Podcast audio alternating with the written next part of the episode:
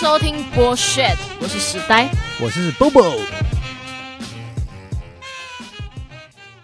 哎，时代，我发现最近疫情好像有一点减缓哦。值得庆幸。我个人认为七月十二号基本上会解封啦。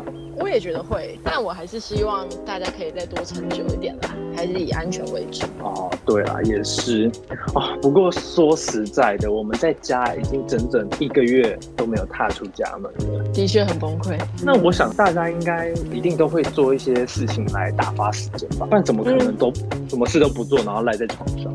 还是你就是你说赖在床上是必须的吗？哦哦，据我对你的了解，好像是这样。的确是是。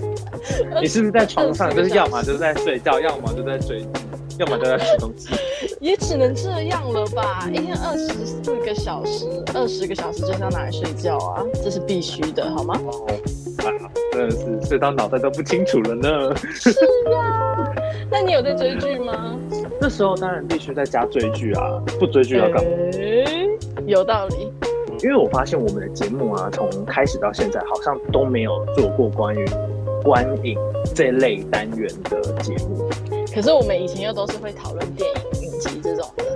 时代就是学校学的东西，就是跟多媒体影像息息相关，所以我们在这个专业技术跟剧本上面都会进行讨论啊，跟分析。那我我觉得有一点蛮有趣的，因为像我前阵子就是跟时代看了某一部刚好都有看过的电影，就是很有共鸣。所以想说，今天就是以我们个人主观看法的这个观点呢，来分享给大家。或许呢，你以前看完这部电影，就是对这部电影其实没有很多的背后含义跟想法的话，你可以听听看我们的想法是什么。然后，如果有兴趣的朋友，可以去欢迎再去收看。那跟大家讲一下。今天的节目后半段广告之后，其实我也不确定是不是广告之后，因为是我剪的，我只是依照这是节目的顺畅度。好了，反正总而言之，就是我们这一集的节目呢，很有可能会爆雷，所以呢，不想要被爆雷的朋友们，等一下听到是什么电影，如果你想要看，或者是你还没看的人，就先跳掉没关系，可以去听我们的别一集。可是如果呢，你对我们的解析或者是我们的个人观点，以及这部电影感到有兴趣的话，那欢迎继续收听下去哦。那我们前面讲了那么久，我们最后要说的是什么电影呢？我跟大家讲，这一部电影的名称我一直一直一直的念错，我真的 我听过一百个这个名字，一百种。哎，我跟你讲，我之前就听到一个故事，很多人说他到电影院里面，像那个电影的售票人员，时常都会听到各种来宾、观众对对对对念错电影的各种的名字，都不知道真正电影名字叫什么。对，而且有时候来宾讲的名字跟那个电影的名称差太远，然后他还说你在讲什么，完全听不懂。因为你有记得班，电影班上就有一个女生，她在电影院工作嘛。反正我是有一个，就是记得有一个同学，她是在电影院工作，她她就时常讲这种话，她就讲说哦，她发现很多 OK 或怎样，她就是讲一些跟那个名字完全没相关的东西，然后一直说要看哪一部电影，然后还对，之前康熙有一集在讲这个，然后我就觉得好爆笑，天哪！对，看来你就是这样子的，不不，没错。好，那我应该不会再讲错，这次一定不会再讲错。希望了。这一部片的片名是一部电影，那它叫做《游牧人生》。对我讲对，嗯，没错。给我拍手，给我鼓励。终于讲对了。对，那那我问你，为什么我们今天会想要来跟大家分享这部片？总会有一些资历吧？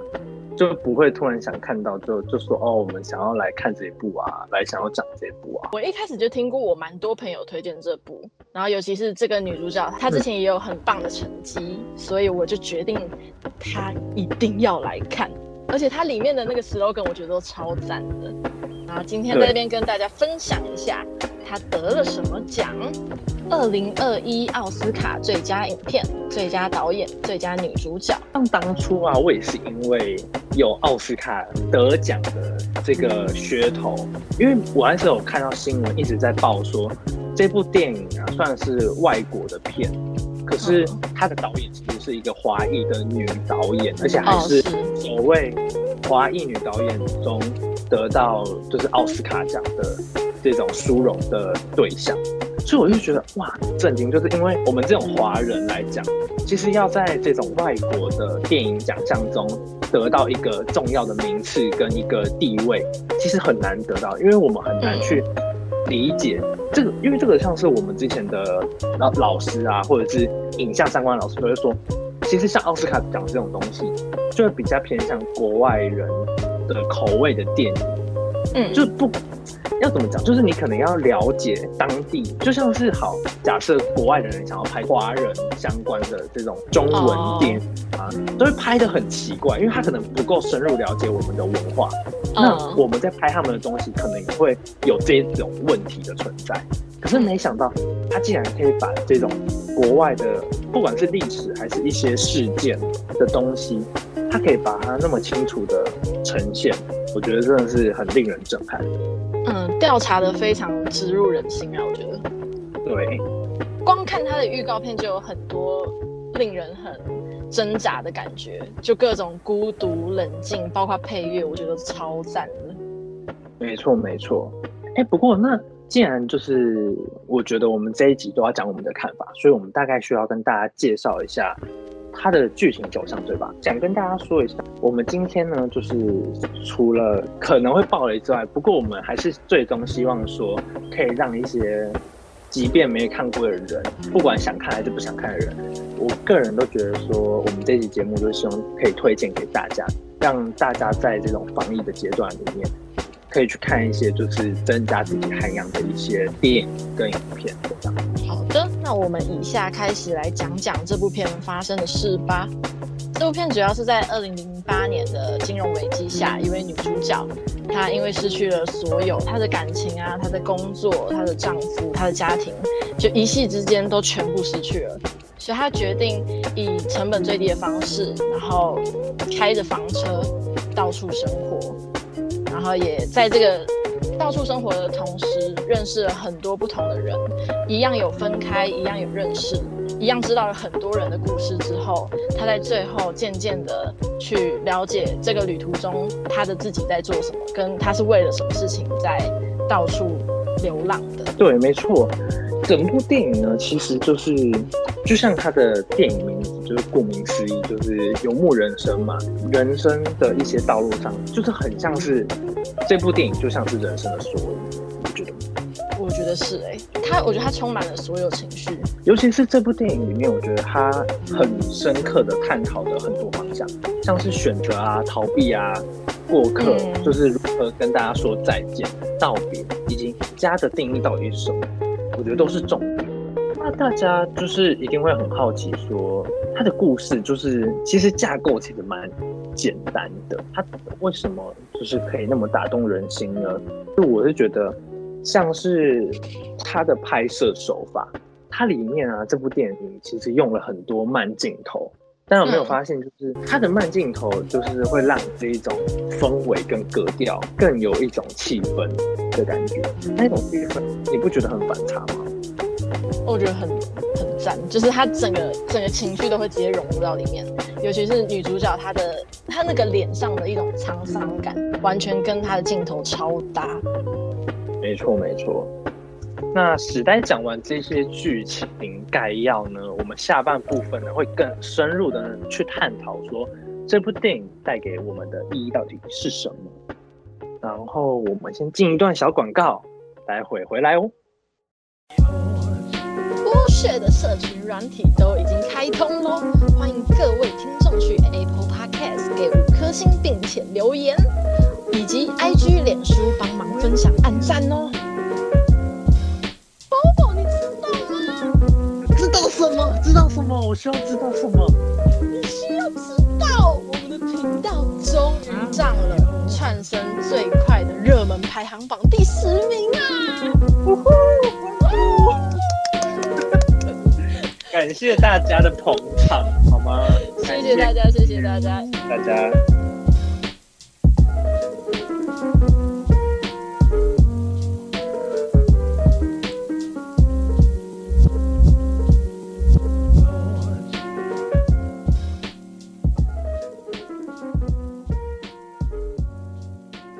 预告片里面有出现一句很经典的话，就是一个小女孩问他说：“听说你最近就是到处流浪，你没有你自己的家。”然后他就说了一句话，他说：“我不是没有家，我只是没有房子。”这句话就变得很经典。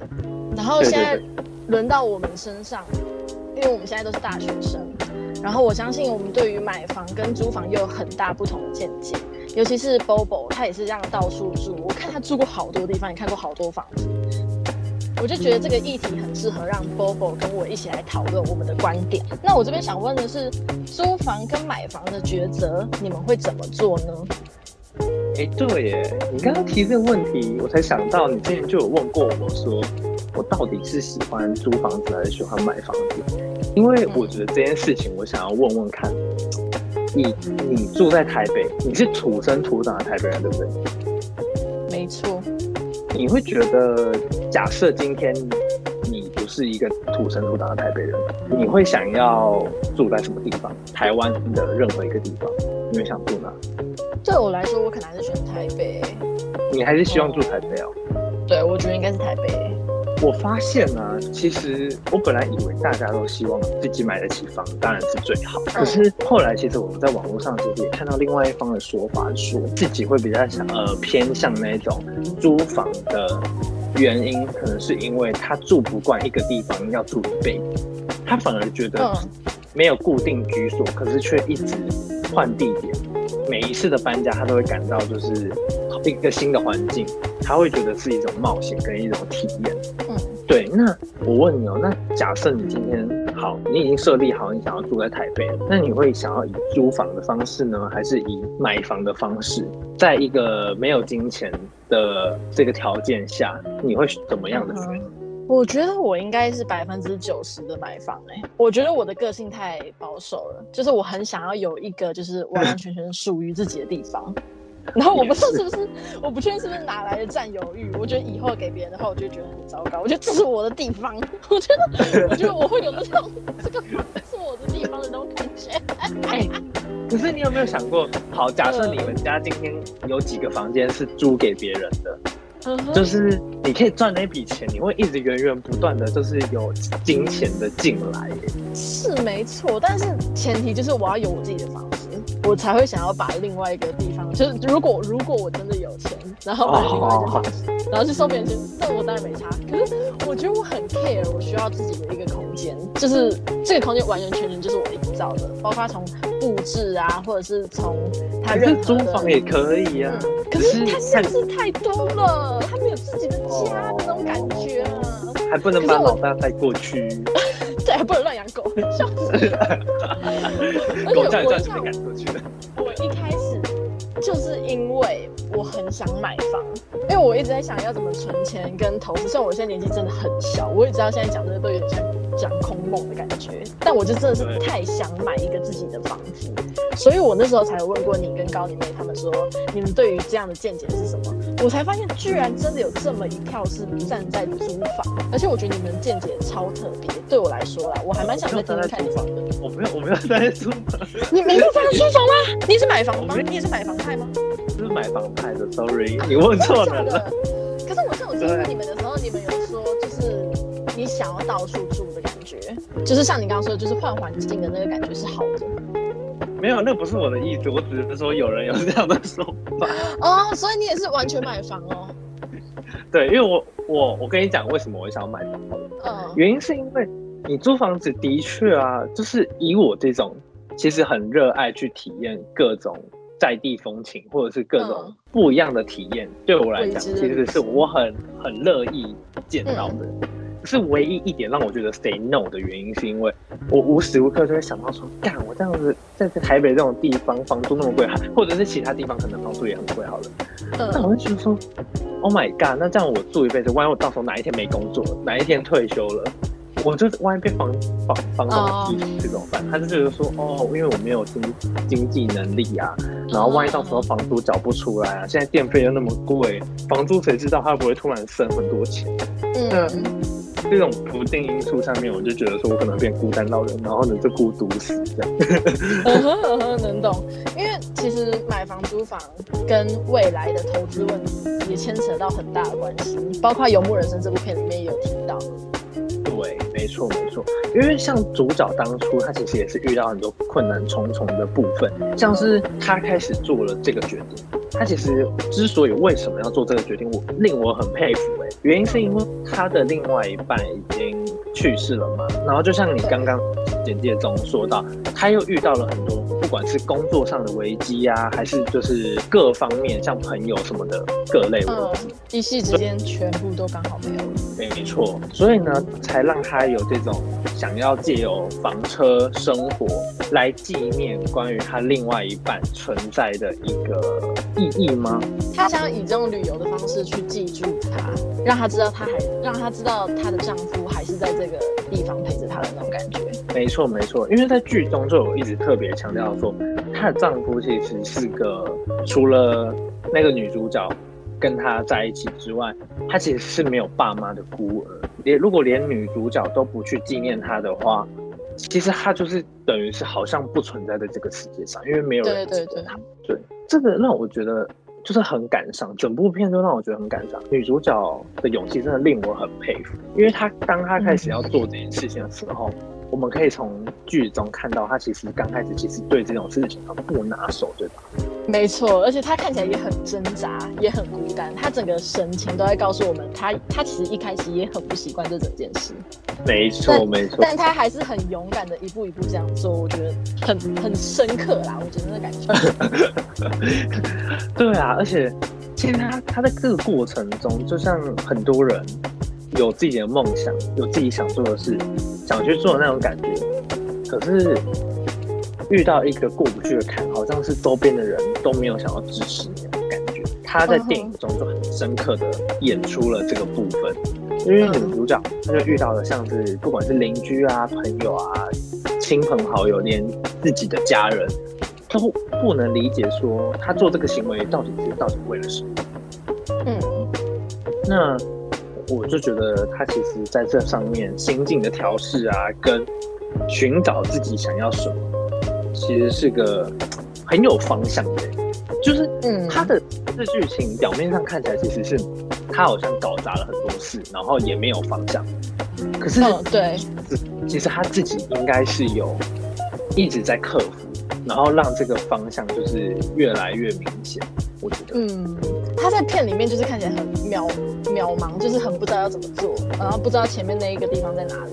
可是你刚这样说起来，我才真正觉得他才是里面最勇敢的那个人。就是他片中里面他妹也有提到这件事，他唯一做的这个选择是别人都不敢做的事，所以他其实才是那里面最勇敢的人，但是别人都不懂。那我觉得这个问题可以牵扯到说，我非常能体会他的那个感觉。跟我熟的人都知道，我高职毕业之后，我是空了一年没读书的。然后我觉得，我光看到那边，我就直接想到这件事情。因为当我决定我不读大学的时候，我身边所有人都在跟我说这样不好，包括朋友、老师。都在跟我说，他们觉得这个选择是不对的，你应该好歹要拿个大学学历什么的。然后，总之，我最后也是靠着自己，跟其实我觉得有很大部分是我爸妈也支持。所以我才勇敢做出这个选择。可是我在做这个选择的同时，我超慌张，我真的超慌张。所以我很能懂那个女主角在戏中里面的那种不安，跟她她当然自己也不确定啊，但是她只能这样做。然后所有人都在跟她讲说这样不好的那个感觉有多可怕。那我想要问问看，Bobo，你人生中有没有遇过类似这种事情？所有人的选择都跟你不一样的时候，你是怎么站住脚的？有吗？有啊，因为其实像在宜兰那种地方。就是可能它的竞争不会像台北啊，或者是外县市这么的激烈。因为其实我像我国中的时候，就是在宜兰。当初啊，宜兰那边不管是亲朋好友、老师，还是整个环境，就是有一个方向，就是告诉你说，你要会读书，你才是对的。你要会读书，你才会有受到大家尊敬，你才会有权利吗？还是什么？就是什么的？对对对，各种各种的。然后，即便我以前住在桃园，也是。就是看到一些邻居小孩啊，互相比较啊什么，就觉得哦天哪，就是难道这样才是对的吗？可是其实我在国中那个阶段呢，我好像对画画这种就是这一条路啊感到很有兴趣，我就只是走的跟其他人不太一样。可是，在这种不知道，就是可能竞争不会那么多元、那么激烈的情况下，大家都会认为说，哦，我好像很异类啊，然后就会给我一种很，就像这个电影里面大家都给女主角那种怜悯的那个样子，就好像觉得说，就给给予你安慰的那种眼神，就觉得说，哦，如果你真的有什么帮需要帮忙的话呢，请你就是一定要让我们知道。的这种这种感觉，就是我跟女主角很像的点，就是我们自己做的选择，我们就自己负责啊。所以我就立志希望上来台北这边，然后就是往我的专业领域上面持续迈进。那当然现在也有一个很好的成果，就是现在的大家就可以比较理解，不过还是会有时候会。听不惯，很多人就会讲说什么哦，我觉得你很很好哎，你爸妈这样那么支持你，或者是什么，大家只看到成功的一面，可是却不知道其实我们背后付出到什么地步。嗯，不知道我们在那边坚持了多久，也在做一些很不安的那个决当初就是被大家这样子抱怨一堆耶，对对对，骂一堆，就说哦，那你的成绩呢？这样就好像真的好不好就是你的问题，那你好像没有上什么大学，就是你的问题，干嘛？嗯嗯嗯嗯，因为其实像史在当初，我记得他那时候在选学校，也也没有打算要选或干嘛。其实我也就是蛮压抑的。不过我觉得像这种有这种心态跟想法，感觉都是因为被这种世俗眼光，或者是就是大家既定印象有一种刻板印象，你懂吗？嗯，完全懂。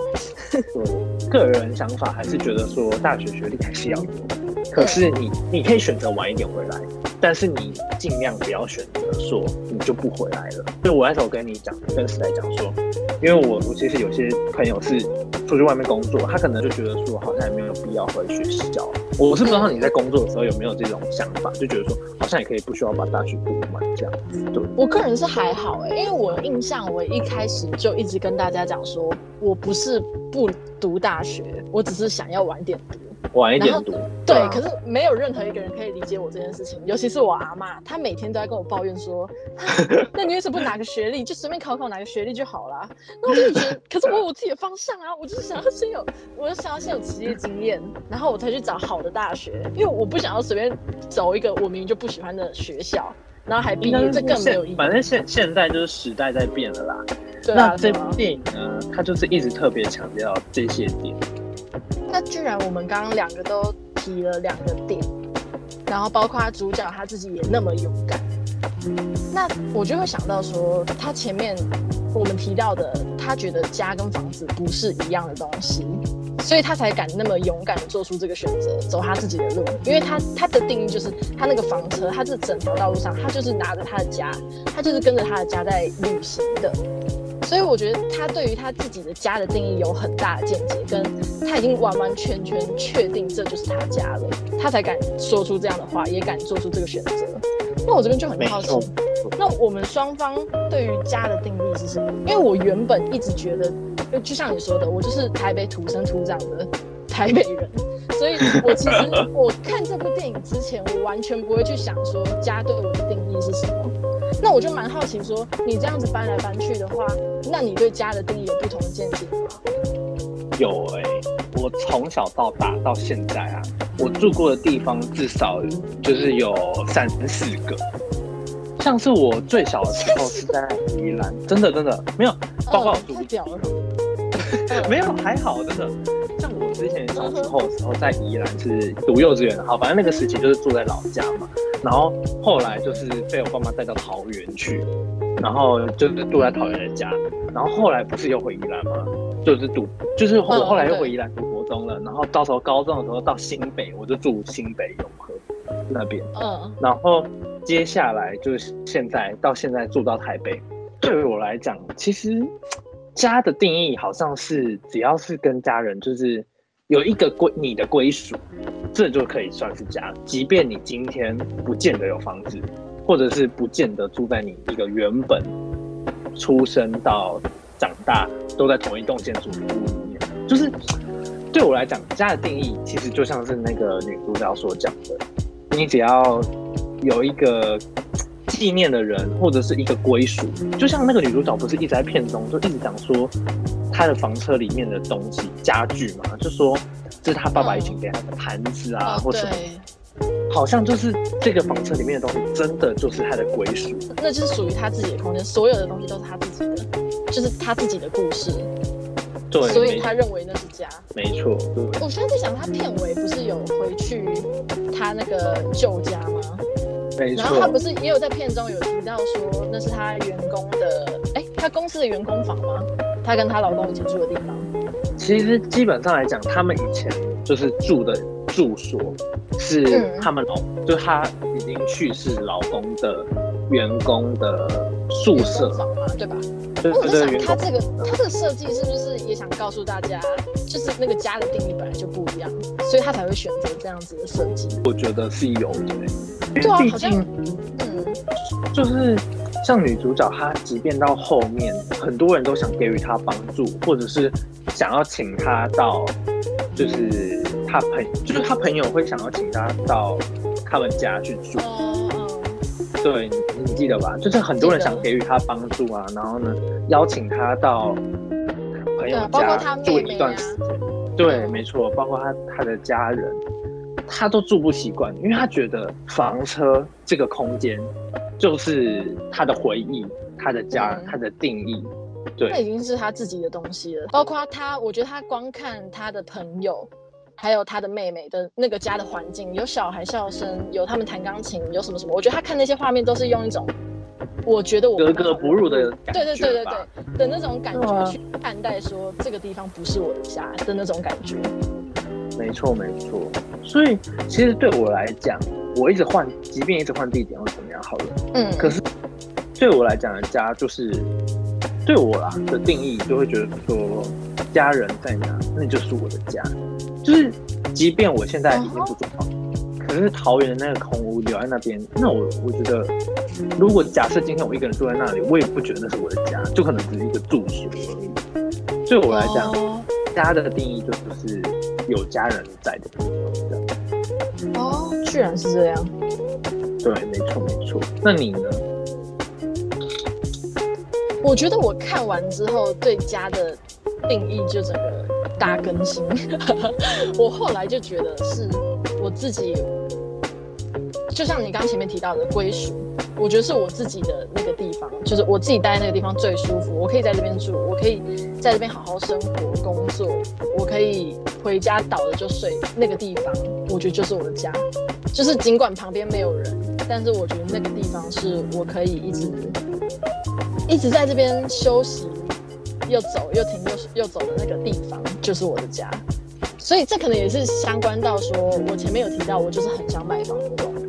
所以尽管我现在在外面买房，然后我自自己一个人住，那就像是我的工作室那样的话，我觉得这也是我最最大的一个家，因为它就是我归属感。可能是我一直在追求归属这件事吧，所以我觉得家的定义对我来说比较像这样。所以你还是会比较偏向。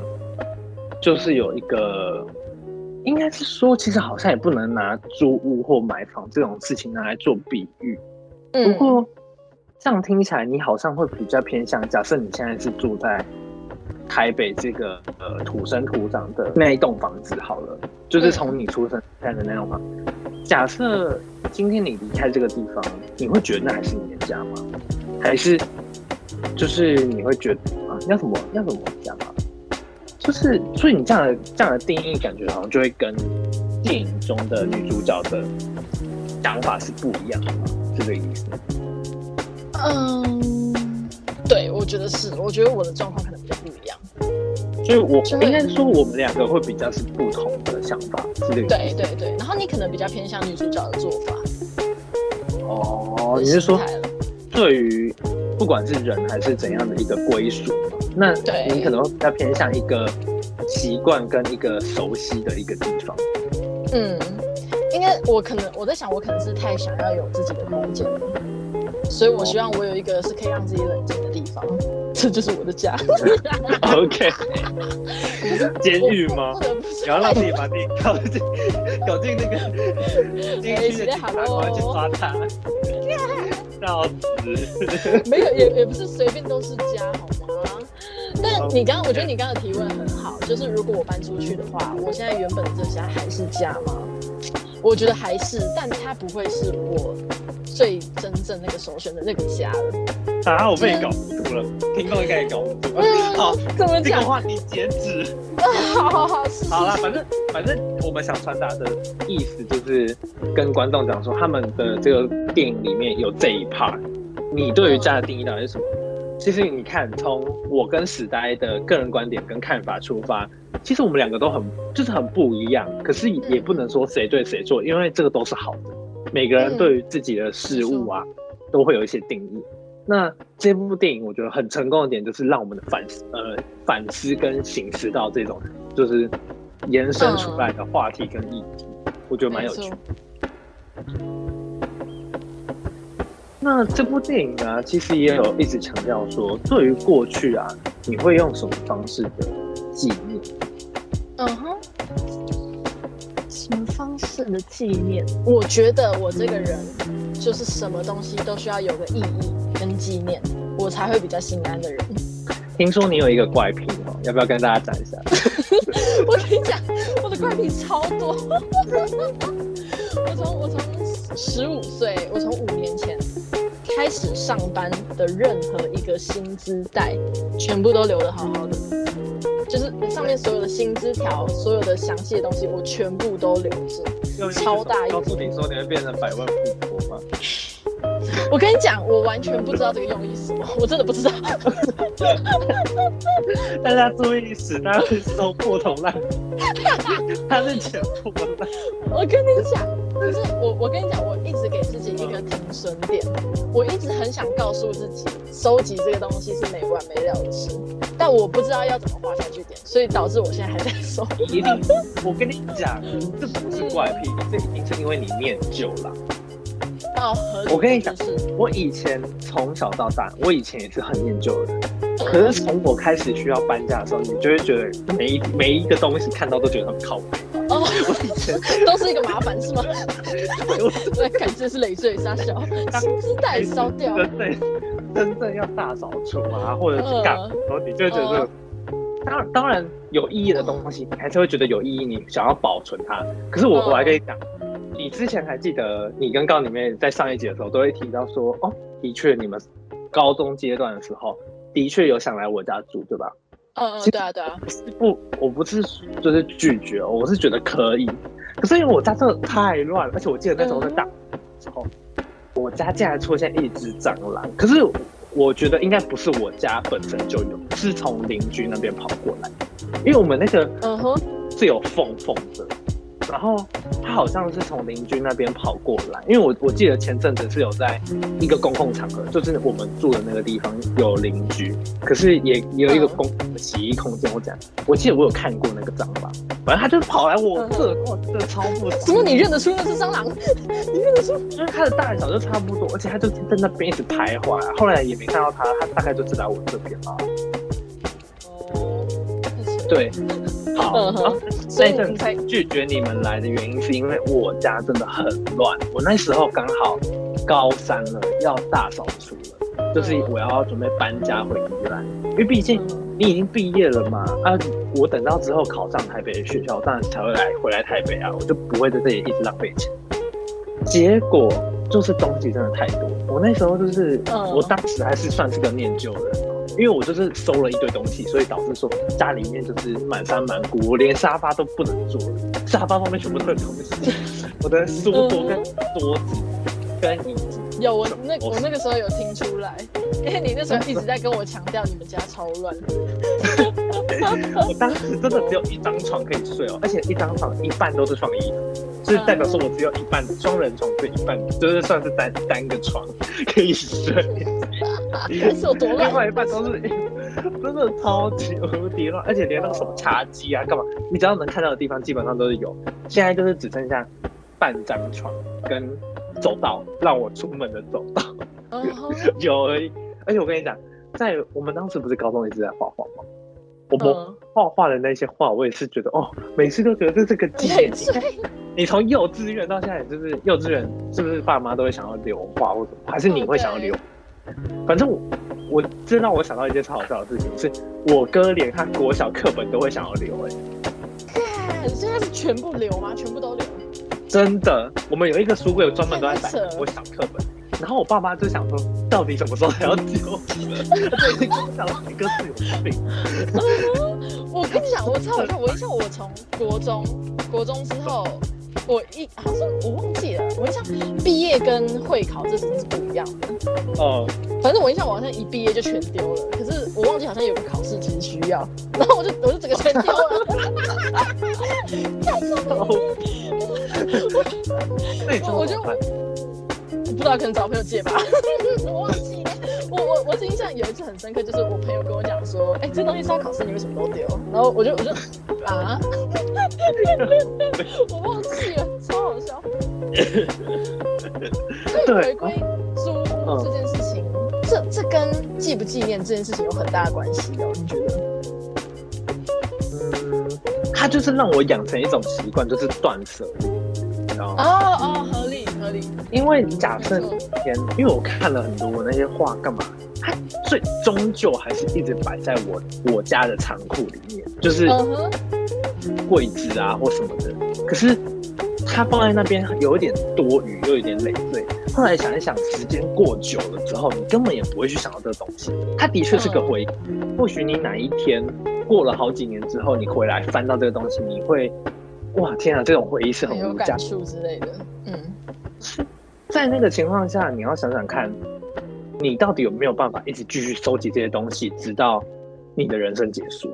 因为我是觉得不太可能。嗯，所以从此之后，我就会学习就是怎么断舍离。可是断舍离也是、还是会有一些想要保留拿来做纪念的东西。总之就是你觉得租房这件事情让你学会断舍离，所以也让你对于纪念东西的观念变得跟别人也不一样，但至少跟我不一样。对，因为这件事情真的很重要，不然你搬房子，当你就是嗯下下搬那几箱东西的时候，你真的会 我就知道问题在哪儿。靠背，你这个哦，这我觉得你你一讲，我就觉得干好像真的是这样，因为我一直住家里，然后我就发现家里可能有一柜就是专属是所有人送我的礼物卡片，然后另外一柜是我自己存的所有东西，就变成对这种东西真的是不好搬哎、就发现有可能这是因为我一直住在这。那你要想想看哦，住在这种地方，像我们一般人的价钱都会只能，就是一般人好像租起来就会比较偏向三四楼以上的，因为通常哦。台北人基本上都是住比较低，不会住到很高，嗯。很高通常拿去给外县市人租房用的房子。然后我现在基本上我这样住下来，我现在还是都一样一直住四楼。哦，对你想想看，那个四楼这样来搬搬搬上搬下搬上搬下，到底要搬多少趟？嗯哼。是上一次的搬家真的是差点要了我的命。那既然你是一个比较断舍离的人，那你纪念东西的方法有别种的吗？就是，那我就很好奇，说你既然没有一个食物是让你纪念的话，比较没有的话，那你那你的那个界限是什么？就是你真正会拿来纪念的东西是什么？嗯，对我真的没有？啊？其实我会相信一种点，一种论点，就是你今天可能很在意某些事情，就是你想用什么东西、什么物体来纪念它。可是你有没有想过，你哪一天假设真的忘记这个回忆或这个想要纪念的事情，那你有没有重新思考过这件事对你来讲的重要程度到底是什么？嗯，重要程度。假设今天这个东西很重要，你就一定不会忘了。哦，你说变成心灵的一种记忆了，已经是记在心里面的那个问题了，是吗？对我来讲啦，我很有印象深刻的东西，我就是不会忘啊，除非是哦好了解它其实根本甚至没有像想象中那么值得去纪念。虽然说这样讲有点，就是感觉我好像对于这种纪念或者是回忆的东西，就是感到很不美好。可是对我来讲，可能也是因为还有一点，我跟你讲，为什么我会学会断舍离？因为我时常在拍照、拍摄，我发现嗯，当照片一积多了，其实你根本没有地方去储存它，然后哦你就开始一定要挑。我觉得各种生活中大大小小的事情，就是一直在告诉我说，我一定要学会断舍离，不然我真的没有那么多东西跟空间可以去收藏这些东西。然后像你刚刚提到的那部分，对我来讲，可能就是假设今天呢，这个事情可能没有真的像想象中这么重要的话，那忘了，我觉得也可能是迟早的问题。因为真正重要的事情，可能不至于需要某件物件或怎样来提醒。嗯，它就是心理的一个纪念，跟它也可以转化成经验吧。对，没错，没错。了解。哎，我这样讲有道理吧？有啊。嗯，合理。我觉得我的这个观点啊，就很像是主角当时在片尾接近结尾的时候，嗯，他把他的原本家中，就是她的那个员工房，就是她老公的员工房，哦，那个仓库里面的家具，对，嗯，呃，卖给别人，拿去给别人的时候，他有跟别人讲一句，就是说，我已经不会再去想念他们了。嗯嗯嗯。感觉得出来，他好像放下了某些部分，当然他也懂得断舍离。哦，对，我觉得是，我觉得完全合理。他就是在某个心灵层面，他已经画下了界限，他已经知道这些事情存在心中就好，所以他选择把那些食物的东西做一个断舍离，然后他他就继续上了他的车，一样他的路，然后去以这样的方式继续去纪念他老公。没错，没错，就是像他之前呢，他不是，我觉得这种东西就是很像是女主角当时就是有一个很心爱的盘子，是他爸爸送给她的，可是因为他朋友有一次无意间要帮他的时候，不小心打破了，他当时就是因为这个盘子就是很生气啊，然后又很伤心。可是当时间一过，他就会觉得说，这种事情就像我刚刚讲的，你留在心里面，你好像也不会。因此而忘记，你好像不需要有某个东西来代表说你一定当做存在，就像变成一种精神。对，就像她老公，即便他去世了，可是他还是以这种房车旅行的方式纪念着他，即便他这个人整个人就是不在了。那他最后卖掉家具那个时候，他不是就跟那个男生就是拥抱，深深的拥抱了一下吗？嗯，也跟这男生道别完之后，他就开车继续他的旅程。那这边我就想到，他前面在旅程的时候，他也有很多遇到过客的感觉，就是他有途中遇到了。嗯，其他一个男生啊，或者是他的好朋友，或者是卖石头的另外一个房车的人，嗯，结尾的时候卖掉了那些家具之后，他深深的跟那个男生拥抱了一下，他就跟他们道别，然后继续开车上路，走了他的继续的旅程。那我这边就想到，他这边的那个感受上，跟他前面跟其他人道别的那种心境好像完全不一样。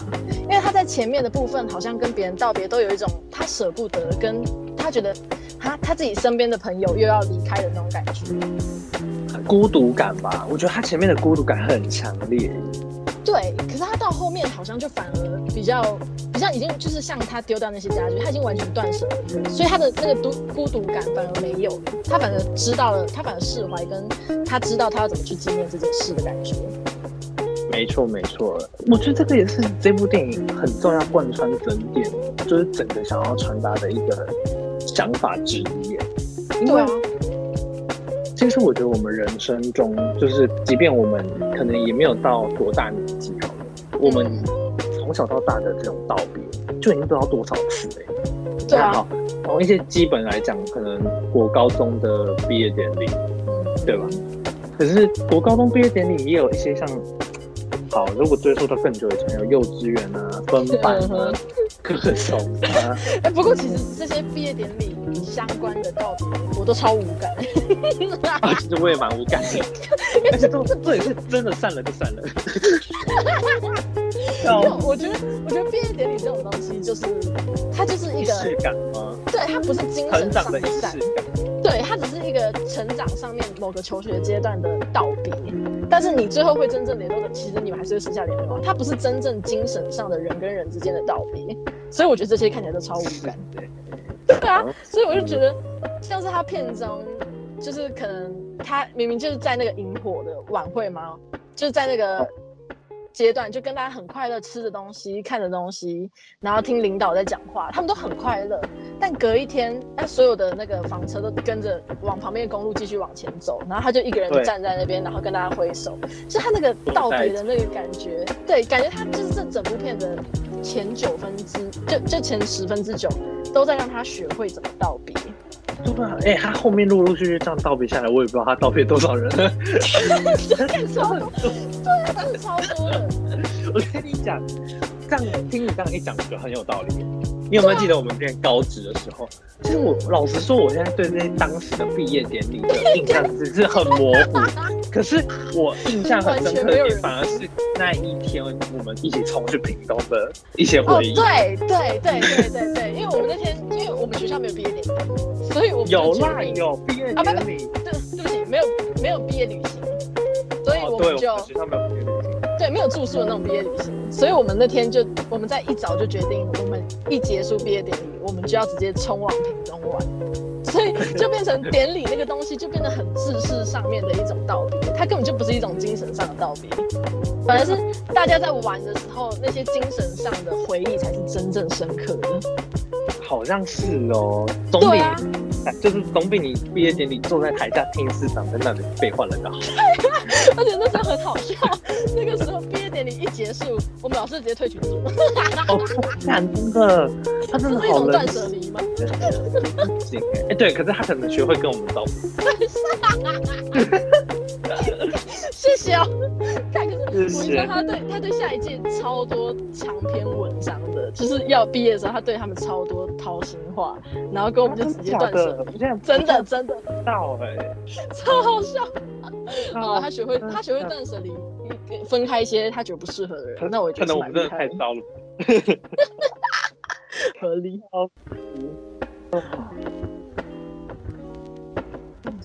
好，那那我们今天讲到的这些，我我是不太知道就是够不够深入。不过就是如果大家有兴趣的话，其实可以在留言区跟我们做讨论。然后之后的一些电影方向可能都会以我们的个人观点去出发，所以你不要问我说为什么影评这样说，为什么导演这样说，我们却那样说，因为我们 对，我们我们就只是以我们自己的观点在讲我们对于这部片的感想啦。这也是让更多人有更多的参考空间，可以去发想这整部片。因为我觉得一部片想要告诉你的东西，绝对不可能只有单单怎么样，它一定有太多没错没。错。哎、我这样会不会讲起来很蠢？谁说一就是一？这个听起来就很蠢。嗯，还好啦，可以啊，我觉得。我觉得被大家骂。反正就是，我个人觉得一个好的作品，就是会让大家联想到更多东西，不见得是原本导演所讲的这些吧。可能这些东西，可能是你从他的作品中可以学到的更多。会让我们能继续去思考这整个故事，跟一直去不断的延续发展，他们主角发生的情绪也好，环境也好，所有东西都能让我们一直重复去醒思的，我觉得这就是好作品。所以当然，他告诉我们的理念绝对也不只有一种。没错，没错。好啦，总之呢，我觉得这部电影真的很值得大家去看跟回味，而且大家一定要细细的去品尝它。它就有点像是步调很慢，看似就是刚开始看其实觉得有点平淡无奇，可是看到后面就会觉得越看越对味。